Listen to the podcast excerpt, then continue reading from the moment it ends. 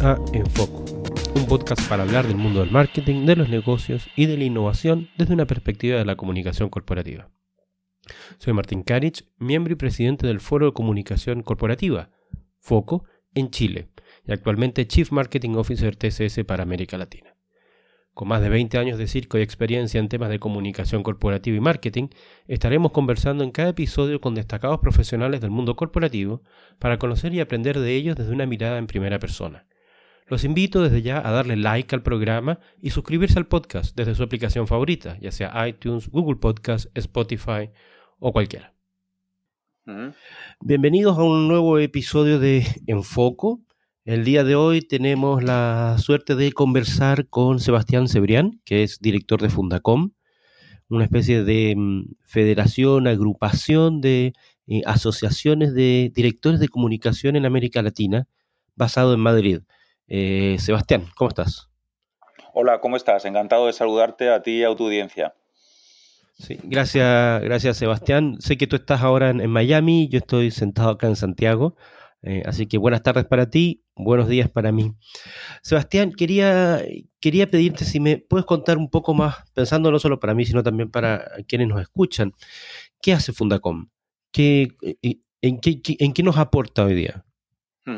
Bueno, Fundacom es una iniciativa que surge eh, a instancias de un congreso mundial de la Global Alliance que DIRCON organiza en, Madrid eh, en el año 2014, donde coinciden los presidentes de las principales asociaciones de comunicadores iberoamericanas y donde se, decide la idea de poder poner en marcha una plataforma que nos pusiera en contacto a todos los eh, comunicadores o responsables de comunicación o que trabajáramos en el área de comunicación que utilizáramos el español o el portugués como primera lengua y que por defecto nos permitiera pues, intercambiar las mejores prácticas, identificar las, eh, los best practices en, en compañías, se ponen en marcha proyectos y, y, productos comunes. Y ahí es donde surge la idea de que era una fundación, se llama Fundacon, que integra a las principales asociaciones de comunicadores de América Latina y que ofrece diversidad de proyectos y productos compartidos, como es una cumbre iberoamericana de comunicación estratégica que se llama CIBECON, que ya ha tenido dos ediciones, la primera en Miami hace dos años, recientemente la segunda ha tenido lugar en Madrid y la siguiente que tendrá lugar en Brasil. Hemos puesto en marcha unos premios iberoamericanos eh, que identifican las mejores prácticas en comunicación corporativa en español y portugués. Llevamos ya eh, cuatro ediciones de, estos premios.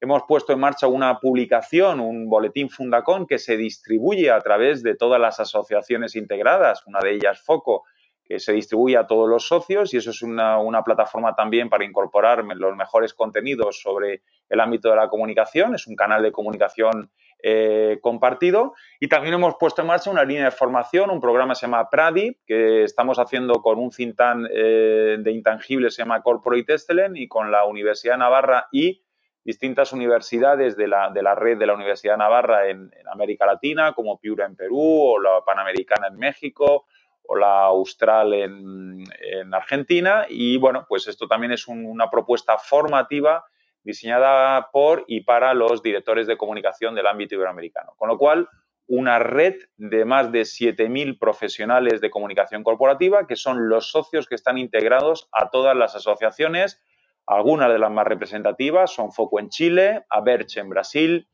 DIRCON en España, el Consejo de, Relaciones Públicas y DIRCOMS de la República Argentina, de, Argentina, eh, PRORP en, México o ACE en, eh, en Portugal. Y en ese sentido creo que es una, una plataforma que necesitábamos los comunicadores, dado que el ámbito anglosajón había sido muy ágil y hábil a la hora de crear plataformas compartidas utilizando además el inglés como lengua vehicular y en este caso pues creo que nosotros nos tocaba ¿no? el organizar esta, esta red que nos permite pues, eh, pues eh, crear un espacio propio eh, compartido de, las mejores prácticas.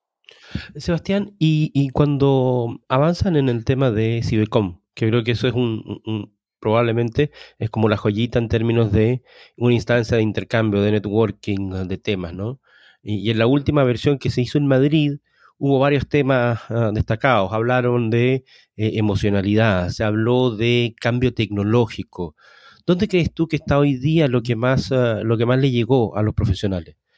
¿Dónde está, dónde identificaron el dolor en realidad? Bueno, estamos en un entorno buca que, como bien sabéis, es un entorno cambiante. Además, cambiante de forma continua, en el sentido de que a las organizaciones y a los directivos, a los mandos, a las personas que trabajamos en esas organizaciones nos faltan referentes porque esos referentes evolucionan y cambian continuamente. Y todo eso hace, hace que las organizaciones sean, eh, necesiten ¿no? adaptarse a ese entorno cambiante porque para posicionarte en un determinado mercado y para tener éxito en ese determinado mercado, pues tienes que entender un poco esa realidad cambiante y sobre todo las necesidades cambiantes de tus grupos de interés y sobre todo de tus clientes. ¿no? Y en ese sentido yo creo que, los ejes sobre los que se vertebró el, último Cibecon, pues precisamente amparaban la tecnología y la, y la emoción, ¿no? Como fundamentos de un nuevo mundo, ¿no? Y entendido como que la parte tecnológica ya es una parte absolutamente integrada en cualquier estrategia, ya no es como hace unos años que se definía la estrategia y luego se añadía lo tecnológico, ahora es parte de la estrategia y en algunos casos se ha convertido en el, eje vehicular de la propia estrategia. Lo tecnológico es lo que marca ¿no? la definición de la, estratégica, eh, de la estrategia en muchas ocasiones. ¿no? Y además, ese componente también que, que, que, hace que el mundo haya cambiado tanto en cuanto pues, la tecnología nos ha hecho globales, transversales, nos ha interconectado todo es inmediato, todo es banal, todo es efímero y en ese contexto pues las, las emociones pasan a jugar también una parte muy importante en la toma de decisiones, ¿no? donde al final tenemos que llegar a, la gente ya no solamente con un buen producto y un buen servicio, sino llegarles a través del corazón, ¿no? a través de las emociones, a través de esos elementos diferenciadores eh, que hacen que en un mundo cada vez más banalizado, donde es más difícil diferenciarse, pues entramos en el terreno de los, de los intangibles, ¿no? de las emociones, de aquellos elementos que hacen que seas elegido por tu grupo de interés, ¿no? por tus clientes. Entonces, bueno, yo creo que al final son elementos que debemos necesariamente incorporar a nuestro ámbito de gestión, que pasa por entender que el, el, profesional, el director de comunicación de hoy en día nada tiene que ver al que era hace 15, 20 años, cuando el gatekeeper a la influencia pues era principalmente el tema de los medios y donde ya aparecen nuevos influenciadores, ¿no? como, como la sociedad civil a través de las redes sociales, el nuevo rol de los empleados que prescriben y mucho en la construcción y destrucción de reputación. Algunos informes como el Edelman Barometer le dan más credibilidad a lo que dice un empleado de su empresa que a lo que dice el propio presidente. ¿no? La propia empresa, que tiene canales y capacidad para generar un contenido y debe ocupar ese contenido, con lo cual es muy relevante el hacer muy bien las cosas y el definir dónde te quieres posicionar y en habilitar los canales pertinentes que te permitan generar el contenido adecuado para compartirlo con tu grupo de interés o lo que es por defecto una nueva tendencia que ya no es tú generar el contenido para compartirlo, sino que ese contenido propio sea elaborado de forma co-creativa con todos tus grupos de interés, principalmente con tus clientes. Entonces, hemos pasado a un escenario totalmente distinto, empoderamiento de la sociedad civil, nuevos... Em, influenciadores como los empleados, eh, los medios que siguen siendo una parte muy importante, las relaciones institucionales o corporativas. Este es el nuevo ecosistema, este es el, nuevo ámbito donde se tienen que mover los directores de comunicación, es todo mucho más exigente. Además, incorporamos un tema clave que es el medir todo esto. Yo creo que uno de los grandes desafíos de la, de la comunicación corporativa en el siglo XXI es eh, abandonar el terreno de los intangibles para entender que es un tangible más. La reputación puede y debe medirse. Yo creo que es un tema muy importante y que debemos tener muy presente. Y el interpretar que realmente jugamos un nuevo rol cada vez más estratégico, más determinante para la toma de decisiones, pero para eso o por eso debemos ser capaces de llevar a los comités ejecutivos planteamientos eh, numéricos que, se sustenten en datos empíricos y que nos ayuden a tomar decisiones en base a mediciones concretas. ¿no? Yo creo que es otro de los grandes desafíos que incorporamos en nuestro, en nuestro portfolio de responsabilidades.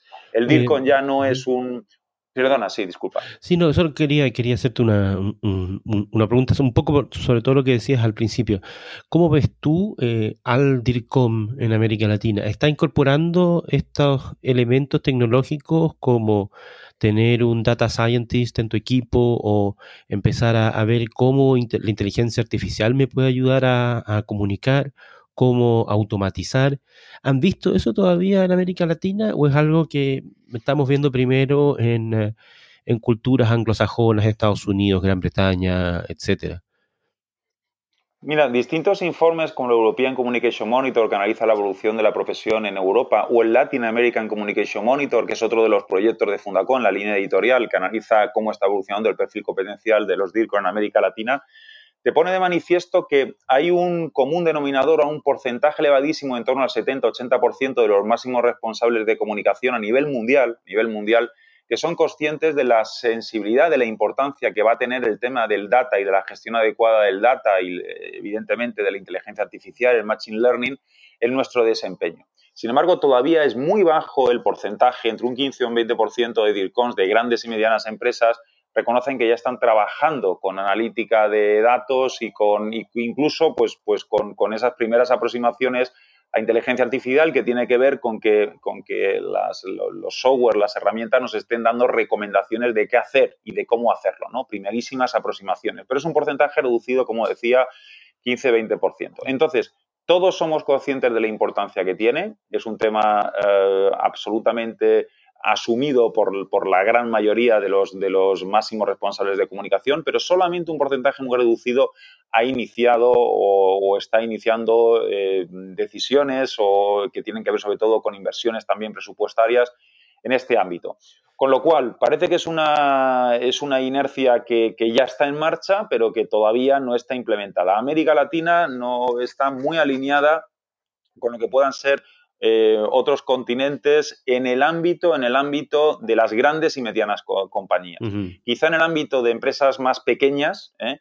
Pues ahí todavía ahí sí que hay un mayor desfase, ¿no? Eh, por una, por una, bueno, una, una, cuestión sí que se ve que si hablamos de primeras organizaciones o ejecutivos de directores de comunicación incorporados a comités ejecutivos, hay un alineamiento a nivel global si bajamos a un segundo estrato, sí es cierto que en el ámbito de América Latina hay un mayor desfase, ¿no? De interiorizar y de ser consciente de la relevancia que puedan tener estas, estos desempeños y de ser capaces de habilitar presupuestos específicos para estos, para estos temas. ¿Y, a qué Entonces, bueno, pues... ¿A qué crees tú que se debe este desfase? ¿Es un tema cultural? ¿Es un tema generacional? ¿Es un tema de que todavía saben que es algo que está allá afuera, pero no sé ni siquiera cómo acercarme o mirarlo? Eh, ¿Por qué se produce? Bueno, yo creo que es un tema, claro, yo creo que es un tema cultural em, que tiene que ver precisamente con que aquellos que deben definir, que al final son los, miembros del comité ejecutivo, los, accionistas, eh, los dueños de la empresa, los emprendedores, aquellos que deben definir que esto pasa a ser un tema prioritario, pues tengan la, valentía, la osadía y, el arrojo casi de entender que hay que empezar a dotar presupuestariamente estas prospecciones, ¿no? Para integrar el, data a la gestión de la reputación de las organizaciones. ¿no? Entonces creo que es más un tema cultural, un tema cultural que tiene que ver con la confirmación o el convencimiento de que esto tiene un retorno para las organizaciones. Entonces, en ese caso, al final esto es una cuestión de, prioridades, ¿no? De entender qué es lo más urgente, lo más prioritario, ¿no? El, foco comercial, eh, la necesidad de abastecer o de atender a muchas urgencias.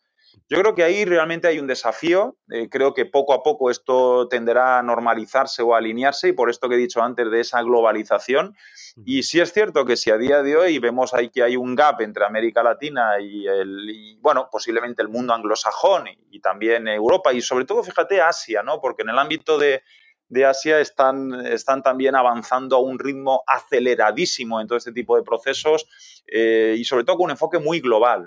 Y el segundo tema que te quería comentar, la segunda razón, tiene que ver precisamente por el enfoque internacional. Es cierto que en América Latina hay muchas menos eh, multinacionales eh, que en otros continentes, sobre todo en, o en otros, o en otros entornos, ¿no? América, Estados Unidos, eh, perdona, América, Europa. Eh, y en ese sentido, cuando tú tienes un enfoque global, un planteamiento transversal, cuando eres una multinacional que está en infinidad de países, continentes, culturas, todo esto pasa a ser una emergencia, una urgencia, ¿no? El, el data es todavía más relevante, ¿no? En América Latina, pues encontramos todavía presencia de muchas multilatinas, eh, con presencia ya en varios países de América Latina, pero un número no demasiado elevado de multinacionales. Con lo cual, yo creo que esto irá evolucionando de una forma normal. En, América Latina están todas las eh, filiales de las grandes corporaciones de, todo el mundo y pues, pues entiendo también que esas compañías están empezando a implementar a instancias de sus propios headquarters pues eh, medidas y temas que tengan que ver con la, con la gestión del data y cómo aplicar esto al, desempeño de los directores de comunicación. ¿Y no, te queda la sensación de que si, si, se aplica mucho data, si se aplica mucha inteligencia artificial, eh, no estamos como desnaturalizando la comunicación? Como que perdería un poco el componente emocional que hoy día es tan importante en cualquier estrategia de comunicación? Sí, mira, precisamente esa es una excelente pregunta porque al final, al, final se analiza de que el data te ayuda a tomar decisiones, pero el data nunca va a sustituir o nunca va a poder sustituir ni siquiera las máquinas o la robótica o todo esto a lo que, a lo que acabas de comentar, a ese componente emocional del plus que tiene una reunión personal, un contacto personal, una gestión directa. Eh, parece que uno de, las, eh, de los ámbitos donde las máquinas van a tener más complicado eh, sustituir o complementar la acción del hombre tiene que ver precisamente con esos elementos emocionales o de relación emocional. O, por ejemplo, las máquinas ya pueden escribir o pueden, o pueden definir textos o crear textos, pero lo que no pueden hacer es escribir desde la emoción o, con emociones, ¿no? Y eso se ve perfectísimamente en, todo lo que tiene que ver con, ese contenido, ¿no? Y ahí es donde realmente yo creo que, fíjate, los que gestionamos, los que estamos en el ámbito de la comunicación, tenemos una enorme oportunidad, porque nuestro ámbito tiene un componente relacional, tiene un componente emocional, tiene un componente de identificar eh, grupos de interés y de saber cómo acercarse a ellos. Mm. Y ahí ya te digo que ayudándonos de la robótica, ayudándonos del machine learning o del data, lo tendremos mucho más fácil porque se nos allanará el camino para la toma de decisiones, pero esto es como la entrega en el sector de retail. La última milla me da la sensación de que la va a tener que hacer siempre el máximo responsable de comunicación ¿no? o, de, o, de, o, el directivo que, es, que se defina para esa función dentro de la empresa. Mm. Y, qué bueno el, tema, porque eh, todo lo que tú hablas del tema de la emocionalidad, que al final del día es lo que nos distingue eh, como personas, ¿no? Eh, hoy las comunicaciones están cada vez más cargadas de emoción que de razón. Así, si yo quisiera parafrasear, por ejemplo, a Descartes, ¿no? que decía, yo creo que todo lo, aprendimos en el colegio, que nos decía, pienso, luego existo. Y parecería que en los últimos cuatro o cinco años lo importante es siento y luego existo. Por lo tanto, todo lo que yo siento es verdad aunque tú me des toda la data del mundo, yo voy a seguir pensando algo o creyendo en algo porque es lo que yo siento. ¿no? Eh, y esto se traspasa un eh, montón de cosas. Entonces, ¿cómo, cómo, ¿cómo tú gestionas una comunicación, por ejemplo, en crisis? Donde el principal problema en términos de comunicación ya no es tanto de si hubo o no, por ejemplo, un derrame o las causas del derrame, sino que el foco es el drama emocional que genera y, cómo puedes contactar o trabajar con gente que emocionalmente ya se bloqueó, ya tomó una posición. Claro, mira, y además esto está muy linkado con las famosas fake news, ¿no? Que al final son las noticias falsas de toda la vida o la mentira, ¿no? Que se acaba instaurando y se acaba asumiendo como, como parte de la realidad o como una verdad que no es verdad, ¿no? Entonces, Efectivamente, este es el gran desafío, ¿no? Uno de los grandes desafíos también de las organizaciones del siglo XXI, esa necesidad de, contrarrestar ¿no? Eh, la capacidad eh, ingente que, existe para generar informaciones uh, falsas, malintencionadas, tergiversadas, espurias contra mi marca, mi reputación, mis productos, eh, mis servicios, etcétera, etcétera. Entonces, eh, ahí hay una clave que tiene que ver con planifiquemos de una forma profesional la gestión de la reputación para anticiparnos suficientemente en, todo aquello que tiene que ver con ocupar nuestro espacio. Es decir, si tú tienes un posicionamiento muy claro, si, tienes eh, eh, interiorizado y estás gestionando la, reputación de tu organización de una forma muy estructurada, con un posicionamiento claro, unos mensajes alineados con ese posicionamiento, una identificación adecuada de tus grupos de interés, em, una, serie de prioridades y de canales específicos para tus cometidos, una medición continua, insisto, que era lo que comentábamos antes, de todo lo que está ocurriendo. Eso te da una ventaja competitiva clara para, para eh, estar donde debes estar y para que cuando surja aquel o aquello eh, o aquel elemento que, vaya contra ese, ese, planteamiento, que además, como tú has dicho, ¿no? que tocando muchas veces las emociones y demás, pues que en esa lucha de emociones preserve, prevalezca pues, pues la verdad. Y esa verdad tienes que construirla tú desde tus medios y desde los medios que debes convertir en aliados, ¿no? Al final tus grupos de interés deben ser aliados y deben conocer tu realidad.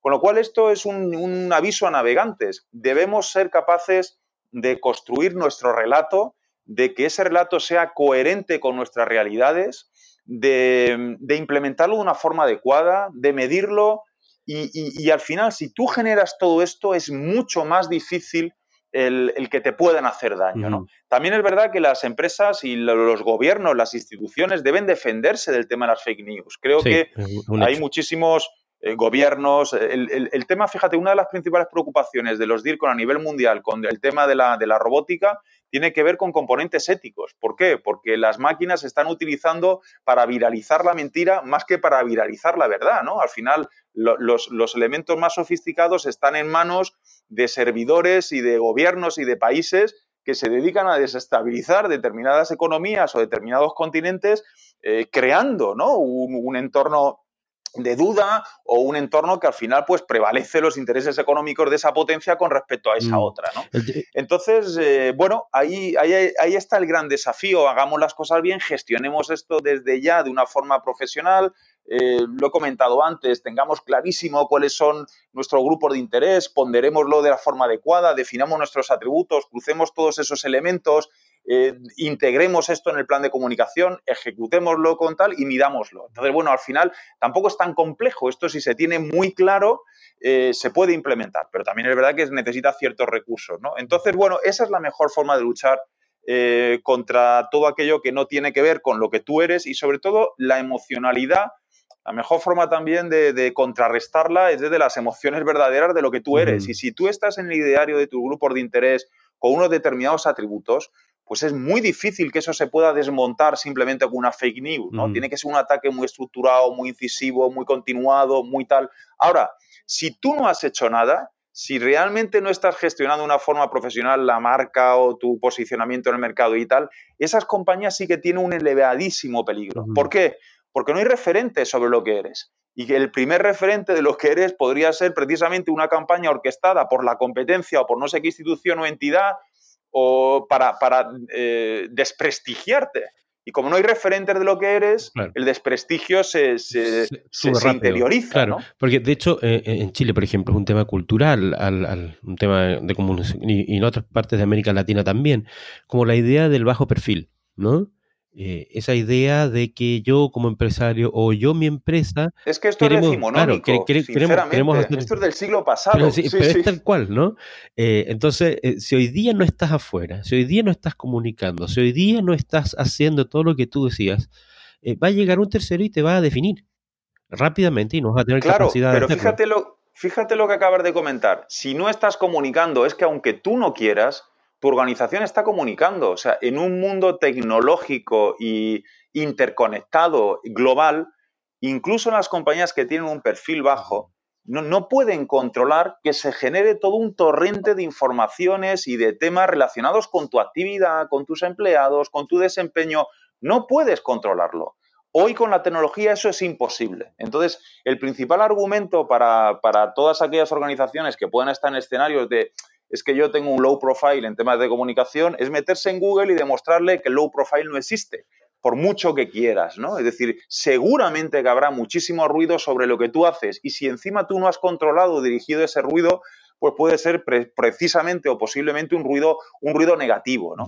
Entonces hay que hacer planteamientos de mínimos. Tú puedes tener una estrategia low profile, pero low profile, perdona, pero sustentada en, bueno, en una metodología que te permita saber qué está saliendo de ti, por qué está saliendo y una comunicación controlada para realmente pues, estar donde debes estar y contrarrestar cualquier elemento que al final pueda dañar tu imagen, ¿no? Entonces, bueno, ese es un poco el tema de fondo, es que ya no existe el perfil bajo, o sea, ya no existe entendido como que puede ser una edición premeditada, pero ahí fuera la tecnología ha trastocado la forma de entender el perfil bajo, porque quieras o no, ya estás en las redes, ya estás tal, alguien está diciendo algo de ti, la competencia opina, entonces tú tienes necesariamente que manejar eso adecuadamente. No quiero decir que tengas que ir a un planteamiento de máximos, porque a lo mejor no quieres o es una empresa B2B y tienes un, no sé, imagínate media docena de clientes y ahí es donde te juegas realmente mucho o la administración es tu principal cliente, tal. pero eso no quiere decir que no debas gestionarlo adecuadamente. Muy, mucho más lejos, al ser precisamente, al tener muchos intereses en pocos clientes o en pocas instituciones y demás, hay que medir todavía con más cariño y estar mucho más cerca de esa realidad porque un daño reputacional ahí o pierdes un gran cliente si tienes pocos y eso afecta de lleno ya, no a la reputación, sino al negocio de la organización. Es curioso, ¿eh? mira, lo que tú estás mencionando que es muy interesante, te voy a dar otro ángulo que tiene que ver, que eh, uno, está cambiando el tono de la comunicación corporativa, ¿no? La forma en la que se expresan las organizaciones tiene que evolucionar y tiene que salir de esa comunicación fría desde el púlpito, el clásico comunicado de prensa, por decirlo de una manera. Pero eh, eso sí, es del siglo pasado. Y del antepasado también, pero todavía, todavía existe. Yo he tratado de matar el, comunicado de prensa varias veces y no lo he logrado. Este, y no consigo. No, lo, consigo. Es un, es, un, es un, artefacto que no muere con nada. ¿eh? Es, es, impresionante. Este, entonces, lo que tienes que hacer muchas veces, y esto probablemente se ve más en publicidad o en publicidad de alimentos, en donde la forma en la cual tú comunicas tu producto o servicios es diciendo las cosas que no tiene. ¿No? Estamos llegando a, un absurdo. Si quieres vender mayonesa, vendes una mayonesa que eh, no tiene huevo. ¿no? O vendes un, jugo que no tiene azúcar añadida, no tiene preservantes, no tiene esto, no tiene lo otro. O sea, eh, estamos como, eh, tenemos que como que justificar que somos buenos diciendo que no hacemos cosas malas. Yo sé que es una lógica un poco retorcida, pero, pero de algo eso hay es cosa de verlo. Si, si, observas un poco te vas a dar cuenta que muchos de los discursos están así. ¿Sabes qué pasa? Que, es que los, los um, muchísimas organizaciones están en un cambio de paradigma, ¿no? Eh, y te pongo un ejemplo sin citar la marca, eh, una gran compañía de refrescos que de repente cambia toda su estrategia focalizada a temas que tienen que ver con la obesidad, con el azúcar, con, con una serie de elementos eh, que hace unos años no eran para nada relevantes de cara a su posicionamiento y a su negocio eh, y que hoy son tan determinantes como para cambiar eh, la fórmula, ¿no? Es decir, que, ahí pues, pues sí, pues tengo que estar de acuerdo contigo en que, en que en que el hecho de que se incida a veces en lo que no se tiene o en lo que o en lo que a priori por defecto se entendía que era algo que sí, que estaba ahí y que hoy no debe estar, pues hace que las compañías deban, deban cambiar sus paradigmas. Fíjate, hay un tema muy interesante que tiene que ver con que incluso hay compañías que están replanteándose su propósito, su visión y misión. ¿Cómo es posible que compañías que presumían de que precisamente los elementos inalterables de una organización es su visión y misión, es la razón de ser, y además se presumía de que esto está en nuestro ADN, fieles a nuestra visión durante los últimos 20 años, es que eso te puede llevar al traste. Porque es hoy un banco lo que era hace 10 años, tiene los mismos competidores, tiene las mismas necesidades, exigencias, o una compañía automovilística que evoluciona. El presidente de una gran compañía automovilística decía que en 20 años su negocio no será vender coches, será la movilidad, ¿no? Bueno, pues, pues estás cambiando el concepto por completo, ¿no? Es decir, y un banco no es hoy lo que era, ni una empresa automovilística, ni una eléctrica. Entonces, todo ese cambio de modelo, evidentemente, eh, está alineado con un cambio en la estrategia de en la gestión de la reputación de las organizaciones con perfiles que nada tienen que ver al tradicional periodista que se contrataba de un medio para gestionar las relaciones con los medios, que eran el principal gatekeeper hacia la construcción y destrucción de reputación. Eso es del siglo pasado. Eso es del siglo pasado. Entonces, bueno, pues sí, es, es apasionante. Es, digamos que tenemos un grandísimo reto los gestores de la reputación, pero también una grandísima oportunidad, porque creo que somos, fíjate, más necesarios que nunca. Las empresas necesitan más que nunca gestores de la reputación, profesionales que entiendan de todo lo que estamos hablando para ayudarles a identificar dónde están las, las, las prioridades, dónde están la escucha activa de las organizaciones, cómo en la tecnología ya no es una parte del negocio, sino es una parte de la construcción de la, reputación de las organizaciones. En fin, todo es este, este, ecosistema nuevo en el que estamos y que nos obliga a ir rápidos, pero que yo entiendo como, como una oportunidad, sin duda. ¿eh? Otra cosa interesante, nuestros perfiles competenciales están cambiando por completo. Los gestores de la reputación a nivel global, los directores de comunicación, pues son gente que debe entender el mundo de la empresa. son gente con formación empresariales o en económicas, y eso también está cambiando de una forma muy rápida. Yo, que vengo del ámbito periodístico, recomendaría formación, formación y formación, ¿no? Para adecuarnos a estas nuevas necesidades. Claro, y que hay el, concepto que está detrás es, el de la disrupción, ¿no? Hoy día todos los mercados, todos los mercados, todas las empresas están sufriendo o están viviendo algún proceso de disrupción. La, industria nuestra de, la comunicación corporativa, por cierto, que también, ¿no? Eh, pero todos, todos. Si tú ves, por ejemplo, cómo han ido cambiando los nombres de las empresas más valiosas en, en, lo que ha sido este siglo XXI, de tener una lista dominada por gigantes industriales a tenerla dominada por gigantes tecnológicos, ¿no? Este, eso es, excelente ejemplo. Todo esto está cambiando y, las disrupciones además no vienen necesariamente de tu ámbito, sino que vienen de un ámbito cercano. El ejemplo clásico de Kodak, eh, que no quería cámaras digitales porque ellos vendían rollos de, para revelar y papel de revelado. Y, llega Sony sin ser el inventor del tema y los barre al mercado. Entonces, hay muchísimos de esos ejemplos y yo creo que hoy día el tema de comunicación está en medio de un proceso de disrupción porque tenemos que entender el impacto de toda esta tecnología y además tenemos que ser capaces de ayudar a nuestras organizaciones a entender estas disrupciones, que no necesariamente son disrupciones clásicas de eh, cuestiones de oferta, de demanda, de precio, de participación de mercado. Son de estos intangibles que mencionas tú, que no hay, que no necesariamente existen las capacidades para comprenderlas, y ahí jugamos un rol. Eh, que al final de Fíjate, si me, si me permites, totalmente. Eh, mira, el término director de comunicación yo creo que, que, nos empequeñece. Ya no es válido, ¿no? Y permíteme la provocación. ¿Por qué? Pues porque el director de comunicación ya no comunica, su función no es trasladar mensajes o, o, compartir con los grupos de interés lo que la empresa hace. Los gestores de reputación del siglo XXI son, eh, son antenas de la organización que están ayudando a las organizaciones a identificar los grupos de interés cambiante, que están ayudando a las organizaciones a identificar o a, definir clarísimamente cuáles son los atributos reputacionales, que están ayudando a entender cuáles son las prioridades en materia de comunicación, que deben medir todo esto, que debe meter ciencia a todo esto, ¿no? Ayudar a las organizaciones a su posicionamiento, ¿no? bueno, pues eso es función del CEO, ¿no? ¿Cuál es el directivo de un comité ejecutivo que más relación tiene con el conjunto de grupos de interés de la organización, aparte del CEO? Pues posiblemente el gestor de la reputación, el director de comunicación. ¿Por qué? Pues porque el hombre de recursos humanos está más pendiente de los empleados, de marketing de los clientes, operaciones de todo el tema de los software, los hardware y demás. Entonces ahí estamos redefiniendo, reinventando un nuevo perfil competencial que, debe medir, que debe, que debe basarse cada vez más en esa interpretación del entorno que tan necesaria es a la organización y dotar al comité ejecutivo, a los accionistas, a los que toman las decisiones, de toda esa inteligencia, de todo ese conocimiento para, para, para adecuar el negocio a las realidades de tus grupos de interés. ¿no? Yo creo que es que es un poco el nuevo, el nuevo paradigma ¿no? de, esa, de esa evolución de, una persona que gestionaba la comunicación a una persona que gestiona el entorno, que analiza el entorno y que ayuda a alinear lo que la compañía quiere ser al cómo te ven, ¿no? Eh, a identificar esos gaps y a identificar los planes de mejora para poder ser percibido como realmente quieres y anticiparte para que lo que tú eres realmente sea preponderante con respecto a los ataques reputacionales que otros generarán y que por la tecnología pues, pues eh, a veces eh, perseguirán fines espurios, etcétera, etcétera.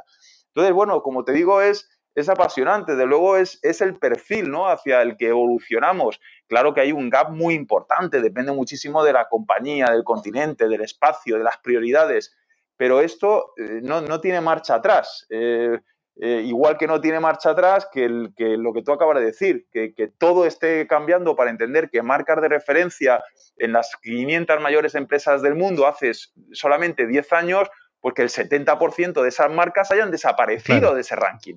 Bueno, pues, pues ya está dicho todo, ¿no?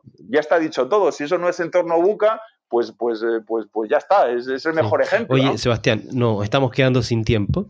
Eh, la idea era mantenerlo en los 30 minutos, así que eh, te agradezco, la verdad es que ha sido una conversación muy interesante. Muchísimas gracias, un lujo y de verdad, pues siempre es muy bueno y muy agradable charlar sobre, sobre temas eh, de entorno, de tendencias y demás con, con, personas como tú y, y además alineadas con, estas plataformas que buscan precisamente las, las, mejores prácticas y que sigamos creciendo y aportando el mayor valor posible a nuestras organizaciones. Muchísimas gracias, Sebastián.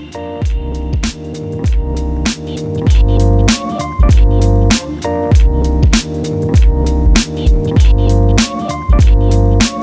you.